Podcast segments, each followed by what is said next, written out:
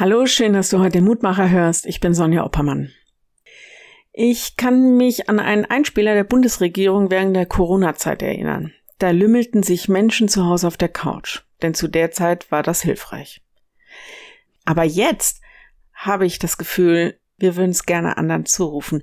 Mensch, steh auf. Bleib nicht auf der Couch sitzen, die Welt braucht dich.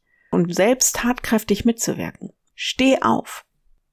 Steh auf, das würde ich auch gerne Gott zurufen. Gott, steh auf. Überlass diese Welt doch nicht einfach sich selbst. Sorge für Gerechtigkeit und Frieden. Mach, dass das Leid ein Ende hat und das, was Menschen Menschen antun. Lass es doch nicht zu. Steh auf. Und das ist die Losung heute. Steh auf, Gott. Richte die Erde, denn dein Eigentum sind die Nationen alle. Psalm 82, 8. Oh, aber das hätte ich fast übersehen.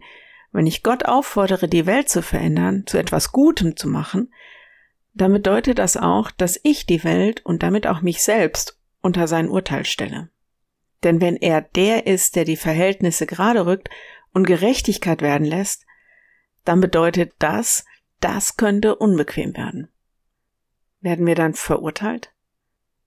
Der Lehrtext wirft ein neues Licht auf das Thema Gericht.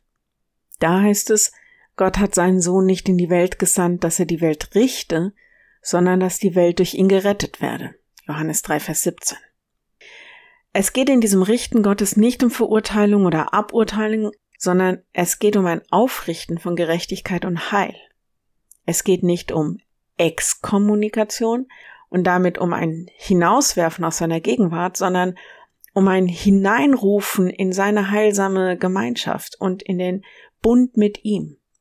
Unser Heil, unsere Rettung aus allem Trennen ist so wichtig, dass er uns seinen Sohn sendet, uns zu retten.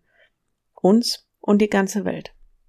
Also keine Angst vor dem Gericht, sondern sich dem stellen, dass Gott uns hineinruft in ein Leben in, bei und mit ihm. Wenn du magst, dann bete doch noch mit mir.